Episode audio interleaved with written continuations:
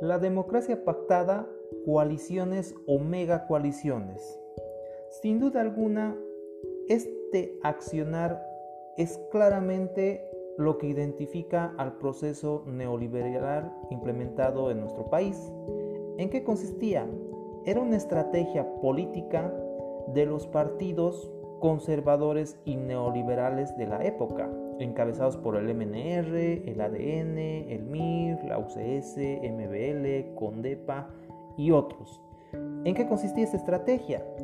Ellos brindaban su apoyo al candidato que en este caso era el segundo, primero o tercero en las elecciones. Suponiendo que el MNR sacaba un 23%, el ADN sacaba un 20%, y el MIR sacaba un 15%, no había una efectividad numérica, no había un gran margen de, de ganancia en el primer, segundo lugar. Entonces el tercero brindaba su apoyo con los votos para que se pueda consolidar un gobierno y que de esta forma puedan tener representatividad en, en la Asamblea Legislativa y se pueda trabajar de forma más activa.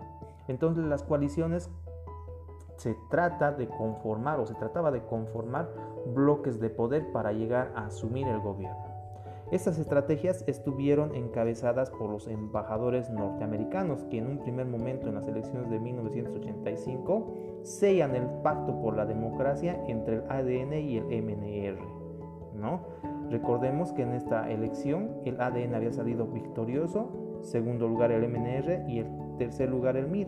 Entonces el MIR cede sus votos, cede el apoyo al MNR y quien asume el gobierno es el doctor Víctor Paz Estensoro.